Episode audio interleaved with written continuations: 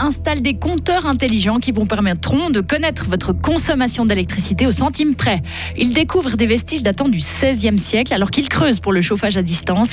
Et les Suisses de l'étranger ne reçoivent pas tous leur matériel de vote dans les temps. De Paris à Sydney, il y a de grandes différences. Explication dans ce journal. Et la météo, plutôt ensoleillée du week-end, température de 14 à 16 degrés, c'est pas trop mal. Voici le journal de Karine Baumgartner. Bonsoir Karine. Bonsoir Rio, bonsoir à toutes et tous. Bientôt, des compteurs intelligents vous diront combien d'électricité vous consommez exactement. D'ici à 2029, Groupe E investit 90 millions de francs pour répondre aux exigences de la Confédération. Au moins 80% de ces compteurs d'électricité devront être remplacés par des appareils intelligents dans tout le pays et ce d'ici 5 ans.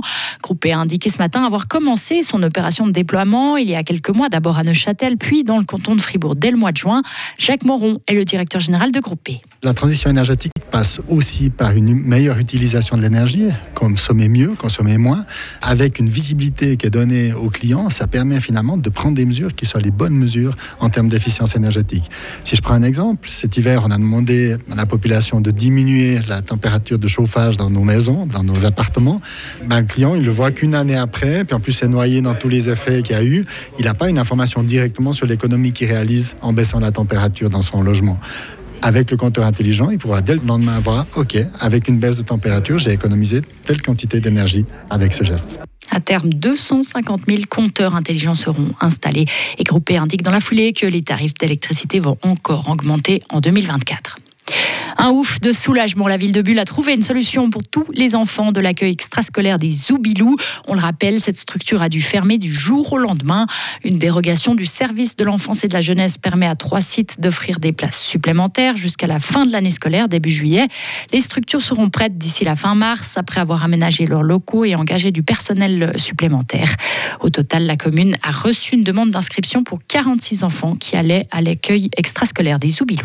Des travaux à Fribourg ont permis de découvrir des fortifications anciennes. Les archéologues ont trouvé à l'avenue de Tivoli des murs qui datent du 16e au 18e siècle et un pont qui devait donner accès à la ville. C'est une très bonne nouvelle pour les spécialistes, même s'ils s'attendaient à retrouver des vestiges dans ce coin, car le tracé des fortifications était connu. Les conditions d'accès étaient particulièrement difficiles. Marion Liboutet du service archéologique de l'État de Fribourg. La fouille est intervenue euh, vraiment dans le, cadre des travaux du chauffage à distance. Donc, c'est-à-dire c'était des, tranchées euh, profondes qui ont été creusées hein, sur euh, une profondeur 3,50 mètres maximum.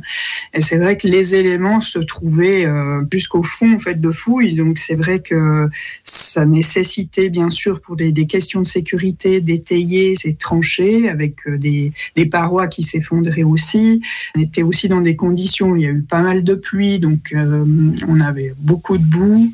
Donc oui, c'était pas forcément des conditions très faciles. En plus, dans le cadre de travaux qui étaient en cours aussi, hein, les travaux ne se sont pas arrêtés complètement. Donc on devait aussi euh, composer et collaborer avec, euh, avec les entreprises qui travaillaient sur le chantier.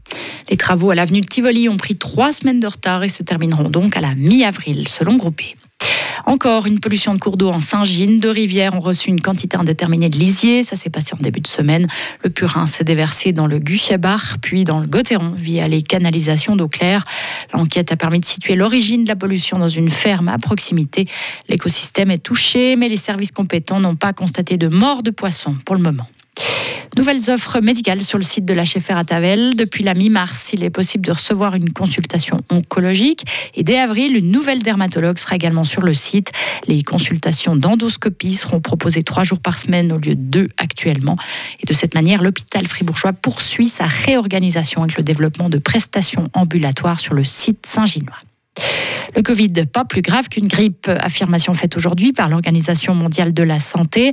Le chef du programme d'urgence a déclaré Nous arrivons au point où nous pouvons considérer le Covid-19 au même titre que la grippe saisonnière, un virus qui continuera à tuer mais qui ne perturbe plus notre société ni nos hôpitaux. L'OMS espère abaisser cette année encore son niveau d'alerte maximale. La pandémie a tout de même fait 7 millions de morts dans le monde. Est-ce que tous les Suisses de l'étranger reçoivent leur matériel de vote à temps? La grande majorité, selon un rapport du Conseil fédéral, un rapport qui évalue l'efficacité du vote par correspondance en dehors des frontières. Ceux qui résident en Europe reçoivent leur enveloppe en avance, mais c'est plus compliqué s'ils vivent en Australie. Les précisions de notre correspondante à Berne, Marie Vuemier. Les Suisses de l'étranger qui résident en Europe sont bien lotis. Ils reçoivent leur matériel de vote largement dans les délais. Ceux qui habitent aux États-Unis, en Asie ou en Afrique ont généralement le temps de renvoyer leur enveloppe avant le scrutin. C'est plus chaud pour ceux qui ont décidé de s'installer en Amérique du Sud, en Australie ou en Océanie. Et le matériel de vote arrive souvent trop tard dans certains pays comme les Philippines, la Nouvelle-Zélande, l'Afrique du Sud ou l'Uruguay. Le rapport révèle que 17% des Suisses de l'étranger n'ont pas pu voter dans les temps. Différentes pistes d'amélioration sont explorées, comme l'envoi anticipé du matériel de vote ou l'utilisation du courrier diplomatique.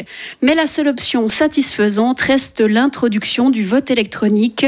Le Conseil fédéral a d'ailleurs décidé début mars de relancer des essais d'e-voting dans trois cantons. Les citoyens suisses domiciliés à l'étranger représentent près de 4% de l'électorat. La Suisse a un nouvel ambassadeur en Ukraine. Il s'agit de Félix Baumann, qui vient d'être nommé aujourd'hui par le Conseil fédéral. Il représentera les intérêts de notre pays en Ukraine, mais aussi en Moldavie. Sa résidence principale sera à Kiev. Félix Baumann est actuellement le numéro 2 de la mission suisse à l'ONU à Genève. Une belle récompense pour trois vignerons du Vuy. Et oui, finalement, une distinction internationale, rien que ça. Le guide Robert Parker vient d'attribuer une très bonne note à trois caves, le Petit Château, Javet et Javet et le Cru de l'Hôpital. Selon ce critique américain, leurs vins sont exceptionnels. Pour fêter cette distinction, les trois caves vont organiser une présentation ouverte au public. Retenez la date, ce sera le vendredi 31 mars à la cave du Petit Château à Motier. Mais il est bon le vin du Vuy.